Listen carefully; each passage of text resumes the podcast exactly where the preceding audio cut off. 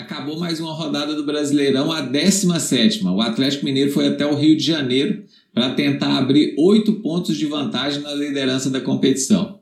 Não deu. E aí, Pitaqueira, acabou a 17 rodada do Brasileirão e o Atlético Mineiro foi até São Januário, porque o Maracanã está fechado para tentar resolver a questão do gramado, enfrentar o Fluminense acabou saindo de lá só com um empate 1 a 1 e perdeu a chance aí de abrir oito pontos na liderança da competição. Vamos falar então desse jogo aí do campeão da rodada, o Galo Mineiro. Mas antes disso, como é de costume, vou deixar aqui para vocês os resultados dessa 17ª rodada e também a seleção de acordo com os dados estatísticos da plataforma SofaScore. A gente pode dar uma olhada aí na, nos resultados dessa 17 rodada e os destaques ficam por conta do Cuiabá, que visitou o Palmeiras e venceu 2 a 0 em plena São Paulo, e também a vitória do Grêmio, que parece que começa a se recuperar aí na classificação do Brasileirão. O Cuca entrou com a formação um pouco diferente do que ele vinha usando no meio-campo do Atlético nas últimas rodadas. Dessa vez ele optou por um meio-campo um pouco mais leve, com o Alan, o Zaratio e o Nacho fazendo a armação. E aí a gente tem uma curiosidade também em relação a essa escalação, os 11 iniciais do Galo.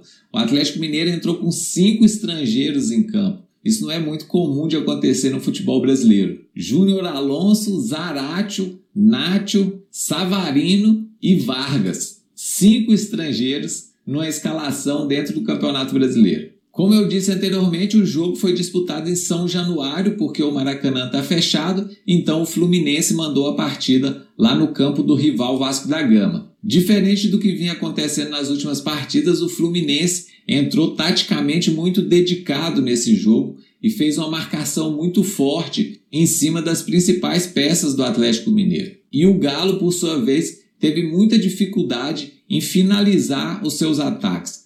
Teve muito a bola criou algumas oportunidades, finalizou várias vezes, mas chances reais mesmo a gente praticamente não teve com o time do Atlético Mineiro. Aliás, esse é um problema que a maioria dos times brasileiros enfrentam. Né? Quando bate de frente com um adversário que se defende muito bem, que fica muito postado defensivamente, encontra muitas dificuldades para resolver os seus ataques fica muito com a bola e acaba no final sempre optando por um cruzamento na área sem muita precisão. E o Galo passou por isso nesse jogo da 17ª rodada. Vamos dar uma olhada então nas estatísticas desse jogo. A gente vai perceber aí que os melhores números dessa partida são todos, praticamente todos, da equipe do Atlético Mineiro. São mais finalizações, muito mais posse de bola, uma precisão maior nos passes, mais desarmes do que o time do Fluminense, mas dá uma, só uma olhadinha no número de chances reais que foram criadas, duas para cada lado. Isso porque o Fluminense aproveitou muito bem os contra-ataques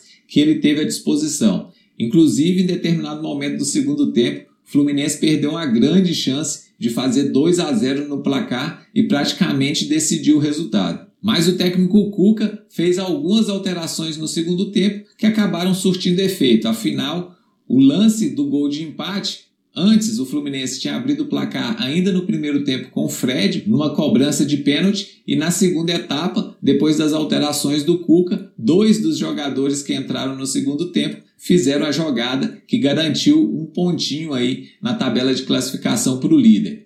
Assistência de Natan, finalização do Sacha. Ela bateu na trave e entrou no cantinho, 1 um a 1 um no placar.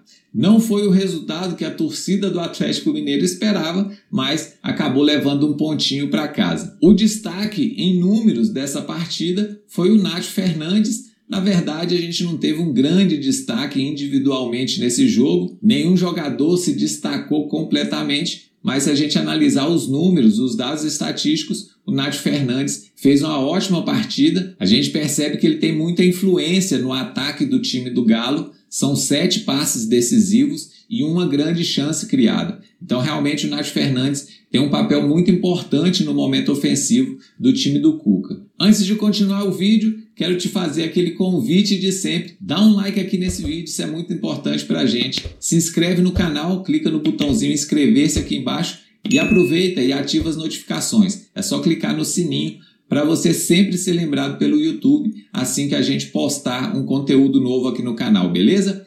Pedido feito, vamos àquele gráfico que eu gosto muito e sempre pontuo aqui nos nossos vídeos, nas análises do campeão da rodada, que é o gráfico do momento de ataque. Perceba aí que o Atlético Mineiro, o time visitante, as barrinhas azuis, domina esse gráfico, né? O time do Galo passou a maior parte do tempo no campo de ataque, rodando ali a área do adversário. Como a gente disse, teve alguma dificuldade em finalizar com grandes oportunidades esses ataques, mas a maior parte do tempo foi de domínio do time do Cuca. O Fluminense, principalmente no segundo tempo, encontrou alguma dificuldade para ficar com a bola, mas sempre que teve a oportunidade de armar um contra-ataque, fez com certa qualidade, inclusive, como eu disse, perdendo uma grande oportunidade, talvez a mais clara de todo o jogo, e abrir 2 a 0 no placar. Mas realmente o Galo dominou as ações ofensivas nesse jogo de ontem, não tem como a gente negar, e o gráfico mostra muito bem isso. Com esse empate, o Atlético Mineiro mantém a liderança da competição. Não foram oito pontos de vantagem, mas são seis pontos de vantagem em relação aos dois vice-líderes, Fortaleza e Palmeiras. O Galo mantém uma invencibilidade de 10 jogos no Campeonato Brasileiro, 9 vitórias e esse empatezinho de ontem, e mantém aí a ponta da classificação, abrindo 6 pontos, como eu acabei de dizer, antes da virada do segundo turno. É uma vantagem muito considerável para o time de Minas Gerais. É isso, vou ficando por aqui. Aquele recado de sempre: se o juizão apitou, tá apitado. Então levanta a cabeça, bola para frente, segue o jogo Bom futebol e até o próximo vídeo. Valeu, um abraço!